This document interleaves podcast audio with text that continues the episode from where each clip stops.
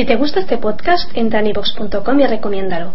Así le ayudarás a que gane visibilidad en la mayor biblioteca de audio a la carta en castellano, donde además encontrarás centenares de programas de radio, monólogos, audiolibros, conferencias y otros muchos audios de diferentes temáticas. Ah, y recuerda que iVox es con V.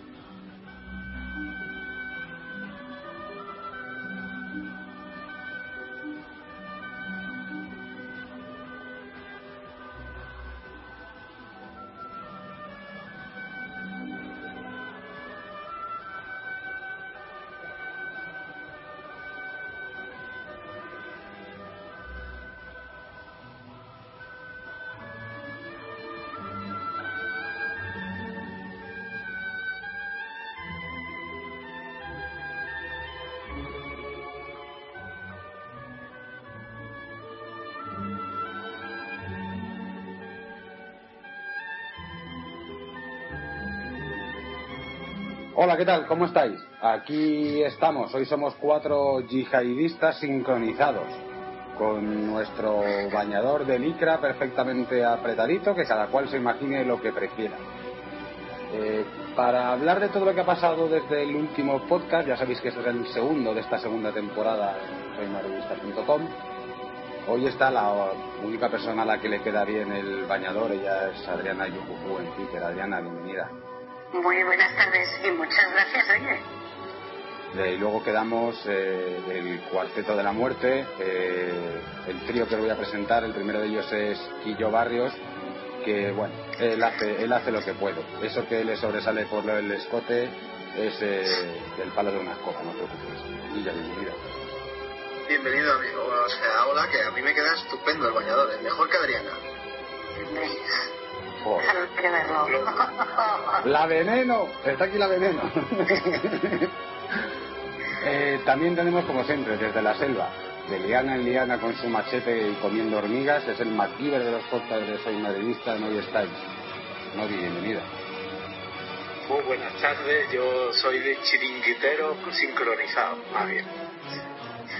Y el nene Marcilla, tacita, tacita, desde Cádiz, Pablo Alfama. Pablo. Hola, buenas tardes, encantado como siempre. El mejor narrador de las tardecitas de playa y de las domingas domingueras, ¿no? Se hace lo que se puede. Pero más allá de domingas, lo que hay que hablar es de lunas. Del partido que se tuvo que jugar 24 horas más tarde, eh, por aquel apagón en Vallecas, eh, aquel, aquella avería sabotaje terrorista total. Ya sabéis que no, los malos no solamente somos los yihadistas, aquí puede ser malo cualquiera que le den una ñapa por hacer. Es la nueva terminología española. Eh, ¿Qué os pareció a cada uno de vosotros tanto el partido como la chapuza de las focas? Uy, de las focas, de los focos. claro, estaba hablando de natación, pues claro, aquí. Pues, Claro, Eh. estabas pensando en Anotarre. sí, que Anotarre llame gordo a alguien es eh, cuanto menos curioso. Es como si Groucho Mar llama a alguien bigotudo, pero bueno. Eh, Adriana, empiezo, empiezo por ti. ¿Qué te pareció tanto lo del apagón como el partido de ayer?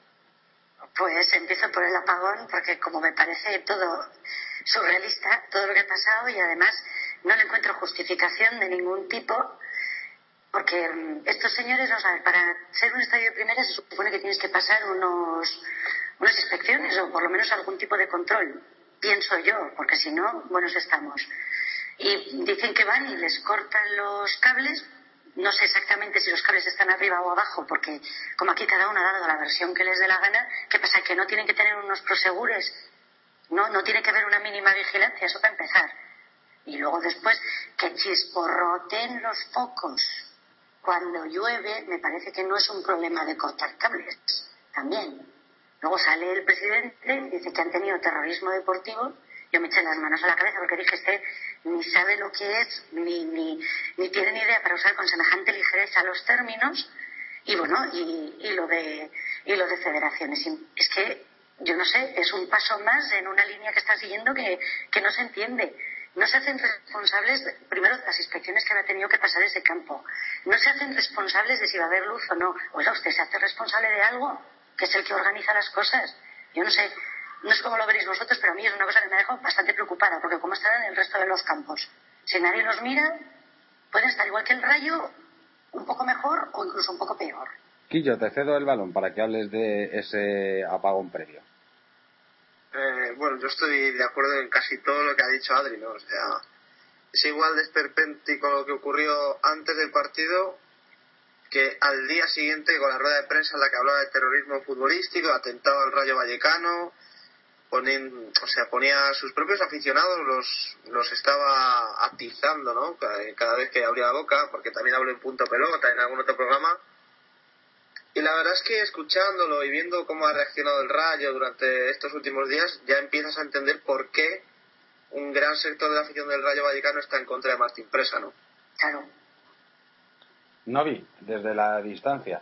Eh, allí en Brasil es común que haya apagones en los estadios, eh, teniendo en cuenta además que eh, pues no es una liga de las consideradas más punteras de, del mundo, el Brasileirao. ¿Es común esto? Pues no, mira, porque aquí eh, estadio, hay estadios incluso de, del Brasileirao, de la primera división, donde no hay luz eléctrica. Y sin embargo se celebran partidos y partidos de alto nivel y demás, pero se juegan a las 3 o a las 4 de la tarde y punto. Entonces no tienen instalaciones de para poder jugar por la noche, a, ¿qué te digo yo? Lo que sería Pacaembu o los grandes estadios de Sao Paulo, pero hay muchos estadios del nordeste de, Brasil que, que no tiene foco. Y se juega tranquilamente a las 3 de la tarde, punto. Y con 40 grados, ¿eh? que es la temperatura habitual lo de lo de Vallecas sinceramente pues eso como decía Adriana como ha recalcado Quillo como como cualquiera que tenga dos dedos de frente esto es un esto es un sin Dios vamos. Pablo ¿tú tienes dos dedos de frente? Mm, espero que sí. Yo añadiendo a todo lo que ya han comentado ellos eh, me parece además una vergüenza lo que ocurrió a la hora de adjudicar el horario del partido al día siguiente porque no tiene ningún sentido que si no tenían garantía, porque dijeron que no había ninguna garantía de que se pudiera jugar, de que estuviera arreglada esa avería, sabotaje o lo que fuera, no tiene ningún sentido que negaran la posibilidad de jugar a las 5 de la tarde.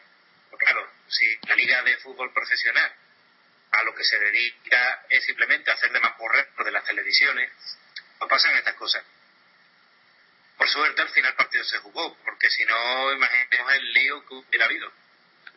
Afortunadamente eso, se jugó y a mí me gustaron especialmente dos cosas, y que son precisamente los dos nuevos.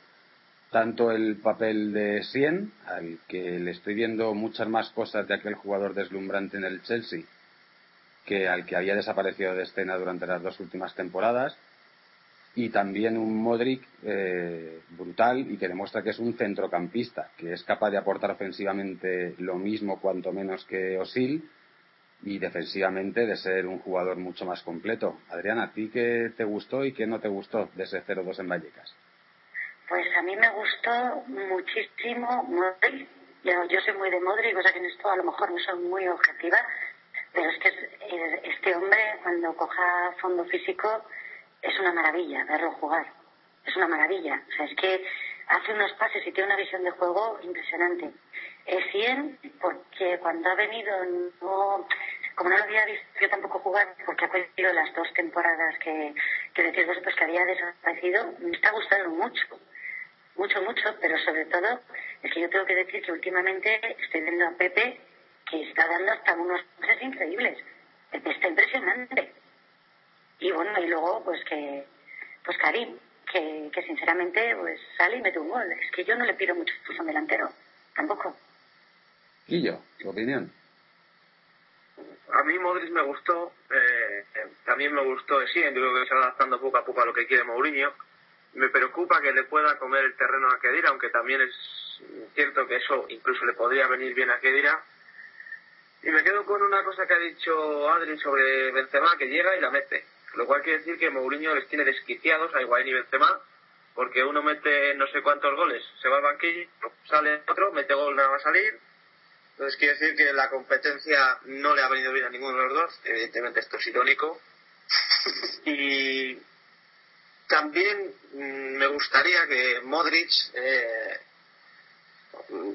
los minutos de Modric, o sea, le irían bien a Ozil, no sé si me explico. quiero decir, Ozil llegó un momento en el que parecía que se había estancado en el Madrid, que no, no ofrecía más y todos pensábamos que sí, podía hacerlo yo creo que con la llegada de Modric, si Ozil no espabila, no será porque no le han dado ya todas las posibilidades.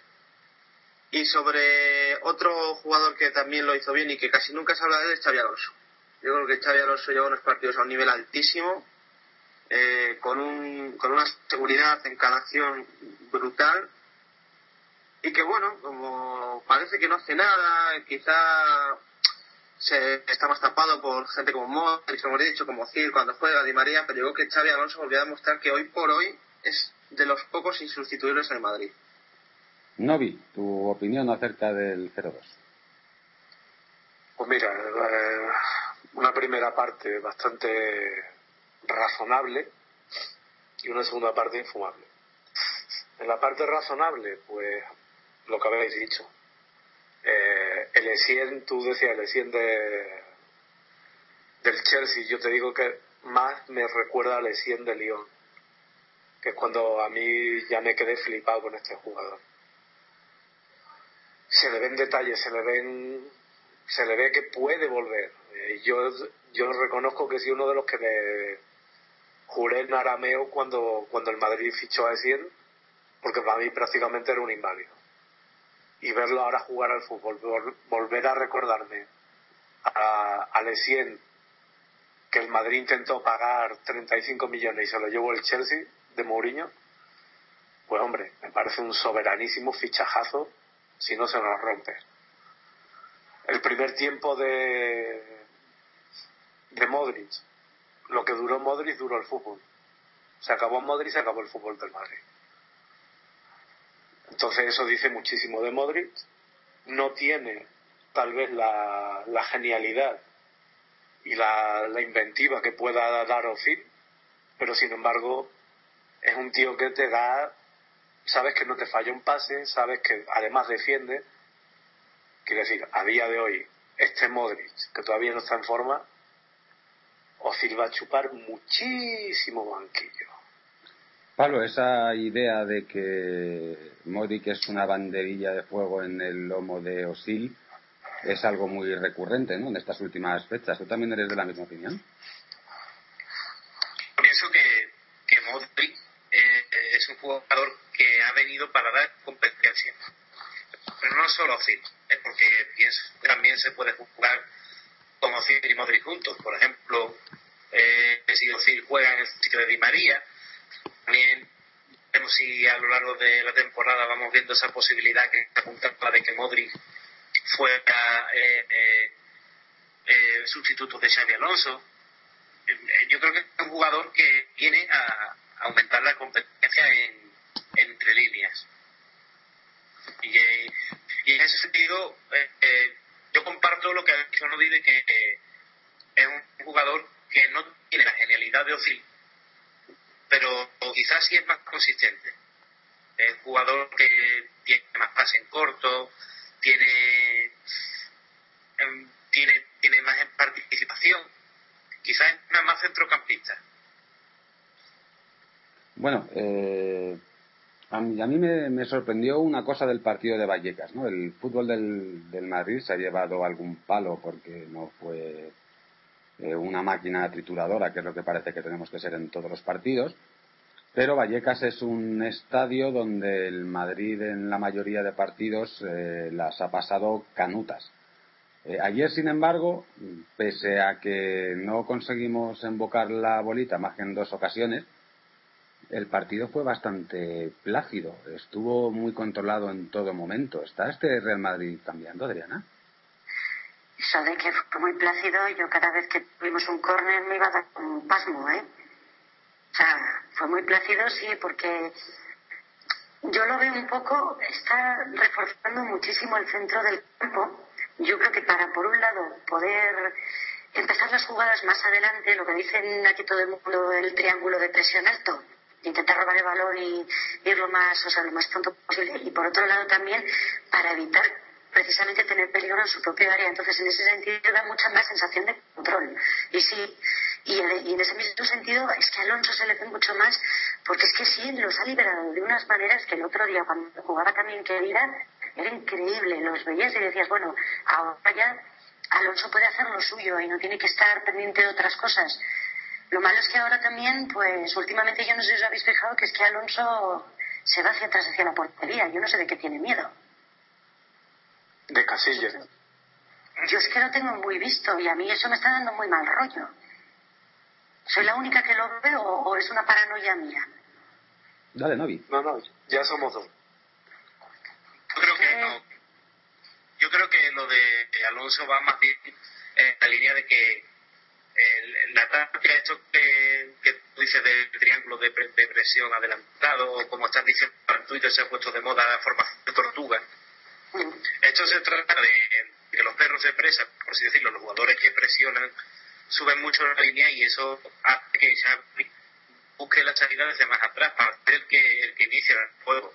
Yo no, claro, él luego tiende a hacer las coberturas y se descuelga un central, sí, pero no creo que haya más allá de eso. Es un jugador que, por características, no es un jugador rápido, como sabemos, él, se siente más cómodo cuanto más atrás. Que tiene más.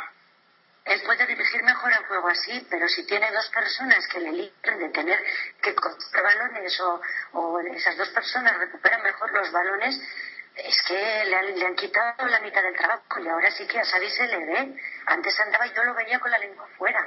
Yo no sé cómo a mí me daba esa impresión y que ahora sí que lo veo pues atrás, pero no es el único, ¿eh? El otro día al final, vale que con el partido de Manchester City el final fue agónico, pero, pero yo es que quería a todo el mundo bajar a defender. Y a mí es una cosa que eso realmente no me da tranquilidad, me agobia. Me agobia mucho verlo. Bueno, a fin de cuentas, eh, Mourinho en estos dos únicos partidos está satisfecho diciendo que somos un equipo. A lo mejor se refería también a eso, ¿no? A apretar el culete un poco cuando hay que apretarlo y echarle un cable al, compañero desasistido. Sí, está muy bien. ¿Y qué Hombre, yo, pienso que viene también un poquito de la parte del esquema del Real Madrid. ¿no? Eso de jugar con agujero 4, 2, 3 agujero, pues la verdad, mire usted, hace que, que nos concentremos mucho en el centro del campo porque en las dos puntas, eso, hay dos agujeros. Bueno, pero agujeros que a fin de cuentas han marcado goles y goles importantes. Eh, el, que los tiene que salvar tampoco se puede decir que haya salvado ninguno de momento esta temporada. Pero como siempre, el día que estén todos los focos del mundo depositados sobre él, mm, se saldrá. Porque es un, es un don que tiene y que otros no han acertado a tener jamás. Pues ojalá sea la final de la décima. Ojalá. Yo prefiero vivir la final de la décima sin recibir un solo tiro a puerta. Pero bueno, en caso de que tenga que ser así, pues que sea así. Pero vamos a, seguir hablando de, cositas. En Vallecas volvió Ramos. Eh, todavía la gente discute si fue motivo futbolístico o disciplinario. En soymadridista.com pudisteis leer qué es lo que sucedió realmente y que no es más que una niñería que mereció un castigo por parte del entrenador y que como tal quedó. Al término de la derrota en Sevilla por 0-1, eh, ya en el vestuario Sergio Ramos le pidió a José Mourinho, entrenador del Real Madrid, el no volver con toda la expedición eh, a Madrid y poder pasar eh, la, noche en su casa, en Sevilla. El entrenamiento del día siguiente al partido con el Sevilla estaba programado a las 6 de la tarde. José Mourinho, con la que estaba cayendo, con los palos que se estaba llevando el equipo después de su mal partido, eh, pues consideró que no era el mejor momento para eh, concederle ese favor a, Sergio Ramos. ¿Qué pasó? Pues que Sergio Ramos, que ya estaba calentito, eh, tanto por el mal partido como por la bronca que se llevaron de Mourinho todos en general a causa de no haber funcionado, pues sufrió un cortocircuito, como los pocos de Vallecas, pero transitorio también, y de menos de 24 horas, y al llegar a Madrid, en un pequeño aparte, puso a parir a, Mourinho, diciendo, mira, el desgraciado este tal, que no me deja quedarme con mi familia, qué poco sentimiento tiene. ¿Qué pasó? Que como estaba encendido, gritó un poquito más de lo normal, y dos de los hombres de confianza de Mourinho, pues le oyeron, y se lo dijeron al mister. Y el mister dijo, mira, chato, en público mm, me parece a mí que no me vas a poner a parir, así que contra el City no juegas. Y jugó Balán. Ramos ha aprendido la lección porque pidió perdón tanto a Mourinho como a sus compañeros, dado que ninguno había obtenido esa prebenda de quedarse en casa porque le apetecía durante todo el Mouriñato, vamos a llamarlo así. Ni Xavi Alonso se ha quedado nunca en San Sebastián porque sí, ni Arbeloa se quedó en Zaragoza, ni Albiol se ha quedado en Valencia.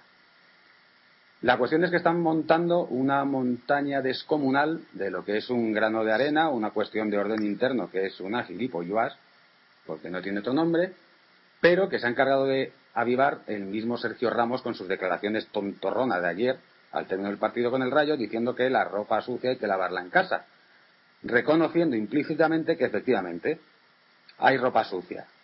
¿Vosotros entendéis algo de lo que está haciendo Sergio Ramos? Estáis exagerando. Estáis exagerando de unas maneras. Vamos a ver. Ramos, mm, ayer, y lo he oído, ¿eh? Le quitó todo el hierro al asunto. Porque no es solo leer las declaraciones, es oírlas. Y lo único que él, él, él vino a decir, o por lo menos yo le entendí, es que en la primera pregunta que le hicieron respecto a ese tema, dijo que eran cuestiones puramente técnicas. Y en la segunda, cuando le preguntaron, ¿es un castigo?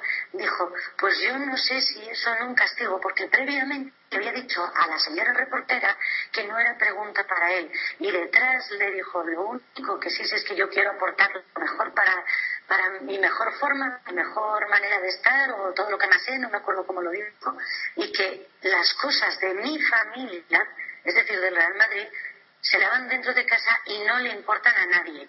Bueno, yo oigo todo eso y para mí, que acaba de mandar a freír puñetas a la reportera y lo único que está diciendo es que se ha pasado el tema y que se acabó. Creo que han hecho una montaña, no. Estáis haciendo, vamos, más que una montaña de arena. Pues en caso de que sea así, es de congratularse. En cualquier caso, es curioso, ¿no? La cantidad de palos que le han sacudido a, a Ramos inventando 252.000 teorías conspiratorias para hacerlo de siempre. Es decir, poner en contra un ramillete de futbolistas, eh, eso, poner justo en oposición a otro grupo de futbolistas y al entrenador y al cuerpo técnico. Eh, esto es un despiporre y estamos empezando la temporada. Yo, yo es que mm, ya resulta gracioso porque hace años, cuando el Real Madrid tenía un baile de entrenadores constante, se decía que el Madrid necesitaba a alguien que mandase ahí dentro que tuviese autoridad en el vestuario y que si hay que dar un tirón de orejas se lo diera. Pues llega Mourinho, tiene autoridad en el vestuario y en el fondo, sin tener que dar explicaciones a nadie porque es el jefe y no tiene que darlas, castiga a Sergio Ramos y lo atizan. Eh, a mí, yo lo que dice Adrián, o sea, el día, ayer lo que fue lo de Sergio Ramos no me pareció grave, sí me pareció más grave lo que dijo el día lo de lo que comentó después de perder en Sevilla. Primero porque si yo digo eso sobre mi jefe al día siguiente estoy en la calle. Y segundo porque Sergio Ramos no es el más indicado después del partido que hizo como para salir a sala de prensa o a zona mixta y, y casi poco menos que echar la culpa a todo Dios menos a él. O sea, eso de aquí tenemos la culpa todos justo después de que les echara la culpa a los jugadores y se responsabilizase él mismo también, que eso no lo ha dicho nadie. Yo creo que ahí Sergio Ramos se equivoca, creo que comete un error y vuelvo a lo, de, a lo del principio. Queríamos un entrenador con autoridad. Mourinho tiene autoridad. ¿Qué tiene de malo tener a un tío, con mucho que sea campeón del mundo, en el banquillo? A mí, yo necesito que alguien me lo explique. Porque cuando castigó a Cristiano, no se montó este revuelo. ¿Qué pasa? ¿Que porque Cristiano no es campeón del mundo, no merece el mismo trato mediático que los demás? Porque no es español. porque no es español. Pablo, ¿a ti qué te parece toda esta movie? A, mí, y lo comentaba yo con Novi precisamente a mediodía, a mí lo que me parece es que el club debería plantearse en serio lo del silencio de estampa, ¿eh? porque no, es, que yo comparto la interpretación de las palabras de Ramos que, que hace Adri. Y lo he escrito también en Twitter. A mí me parece que Ramos es un poco torpe, lo tengo que decir también. Pero yo creo que la, pero creo que la intención, la intención eh, está totalmente y, interpretada interesadamente. Es decir, porque si un tío dice que yo lavo la ropa en mi casa, porque tengo que interpretar que es un mensaje a Mourinho. Por cierto, cuando habló de Ramos, lo dejó del banquillo, la más que hizo Flores, por tengo que pensar que es un mensaje y no una manera de decir, si hubiera un problema no te lo voy a contestar.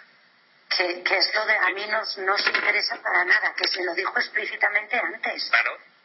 Entonces, pero viendo el panorama que tiene el Madrid ahora mismo con la prensa, viendo cómo, cómo empezó la temporada y cómo todo parece indicar que con el tema de las elecciones y todos estos intereses turbios que hay a veces, parece que la prensa va a ir a saco.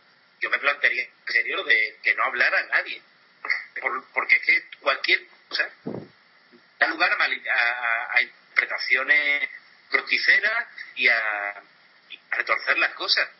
Una cosa, para evitar eh, precisamente esas interpretaciones torticeras, eh, Pablo no es tartaja, es que no sé qué el día antes le pasa hoy a su micro, como así, como el tontito este de Arevalo.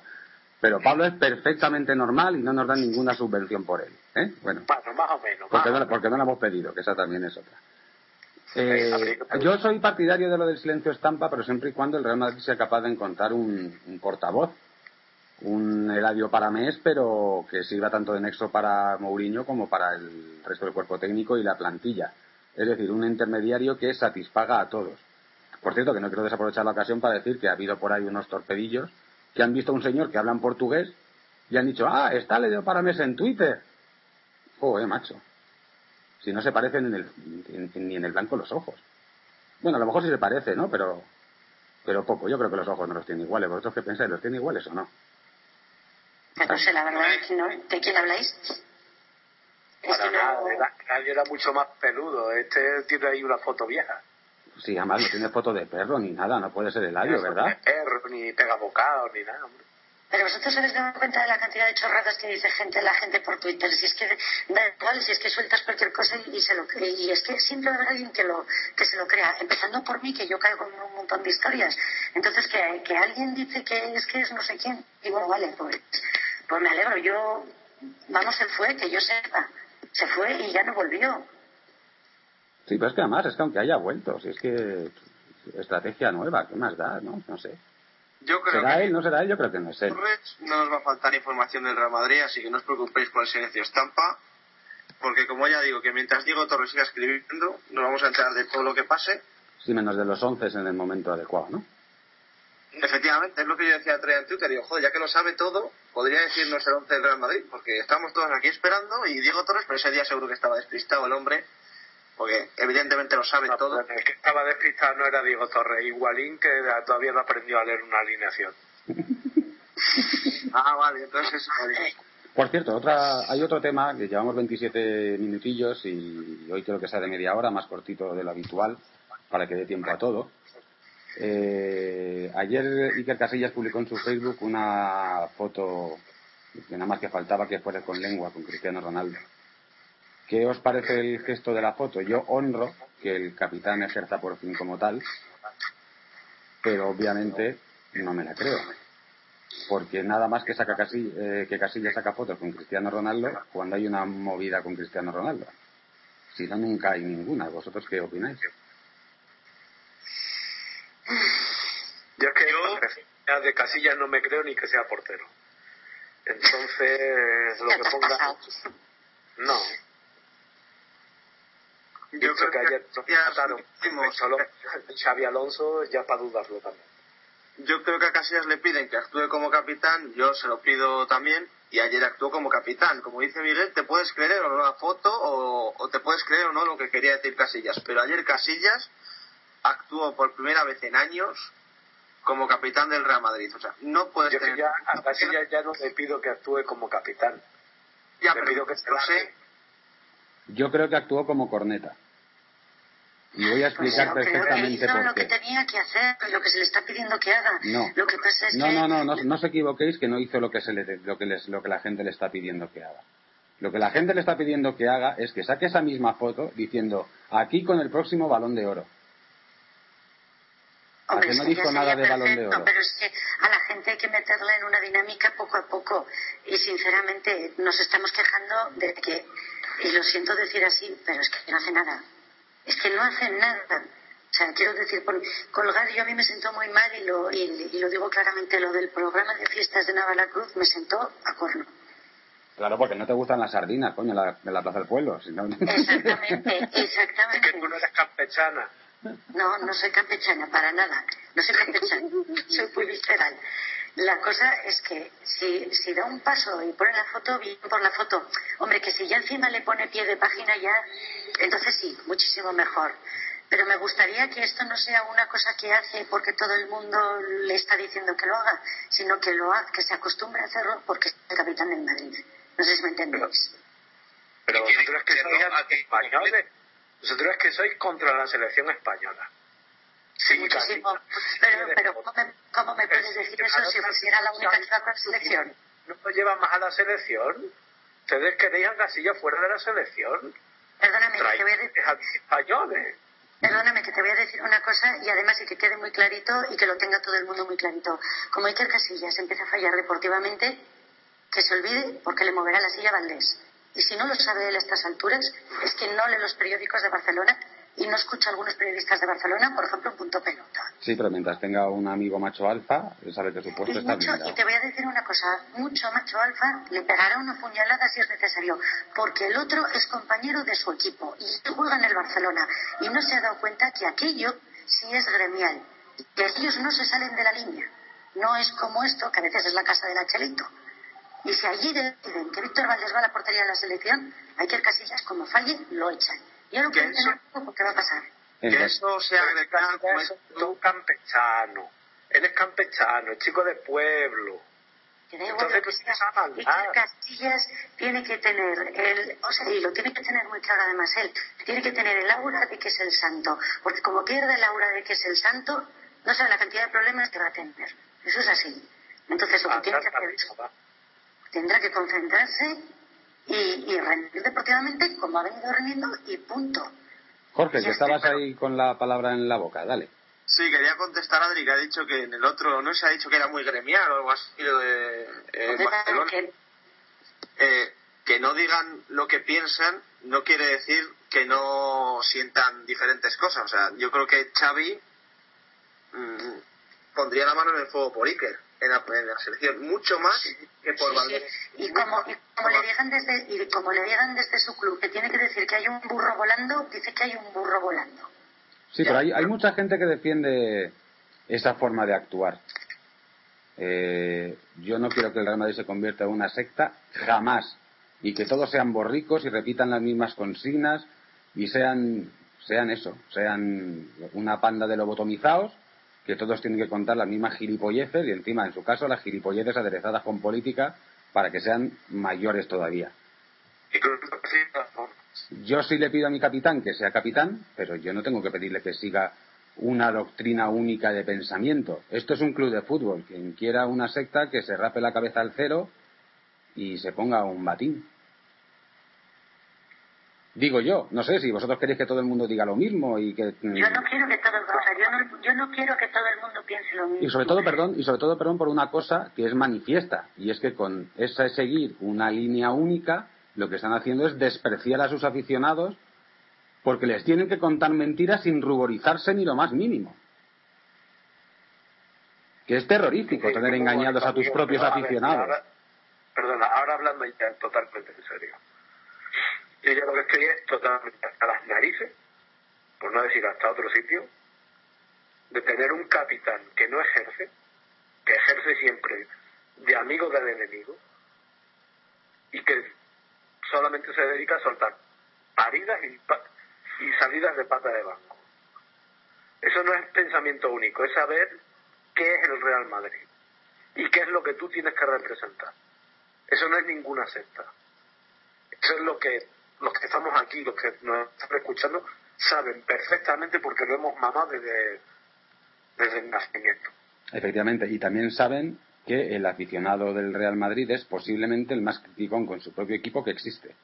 Desde tiempos inmemoriales, no desde ahora, no porque ahora te hayas puesto un adjetivo determinado detrás del término madridista, vas a ser distinto a los demás. Somos todos exactamente iguales. no, gasto, yo soy madridista, punto. Efectivamente, y antes, eh, somos iguales desde hace tropecientos millones de años. Y antes, pues eh, yo me acuerdo de un veteranísimo aficionado del Real Madrid, antes de la llegada de Eddie Estefano, estoy hablando, que decía que las broncas y las pitadas que se llevaba Gaspar Rubio eran descomunales y que no ha vuelto a oír una semejante, que no le caían ni siquiera a Velázquez o a Juanito, otros que se iban abroncados del Bernabéu. Y Di Estefano, y Michel y el buitre. Y, vuelvo a repetir lo mismo, yo creo que precisamente eso, ese público que unos dirán que son una panda de gilipollas, pues perfecto, que piensen lo que les da la gana, pero que precisamente ese público tan exigente lo que consigue es que nadie baje los brazos. Porque en el momento en el que baja los brazos, tienes al presidente cogiéndote de la pechera y diciendo, ala chato, tu época aquí ha terminado. No sirves. Bueno, eh, 35 minutos nos hemos pasado, como siempre. Eh, esto se llamaba yihadistas sincronizados, pero con el reloj somos incapaces de hacer palotes, así somos. Somos una panda de tarados, ¿qué le vamos a hacer? Eh, acaba aquí este segundo podcast de la segunda temporada de soymadridista.com. Eh, Adriana, Jorge, Novi, Pablo, muchísimas gracias. En un par de días espero que podamos grabar otro de estas capsulitas chiquitinas para vuestro consumo rápido y que os ponga así bien a tono. Y como siempre, siempre fieles. Siempre fieles. Siempre fieles. Qué sosos sois, coño.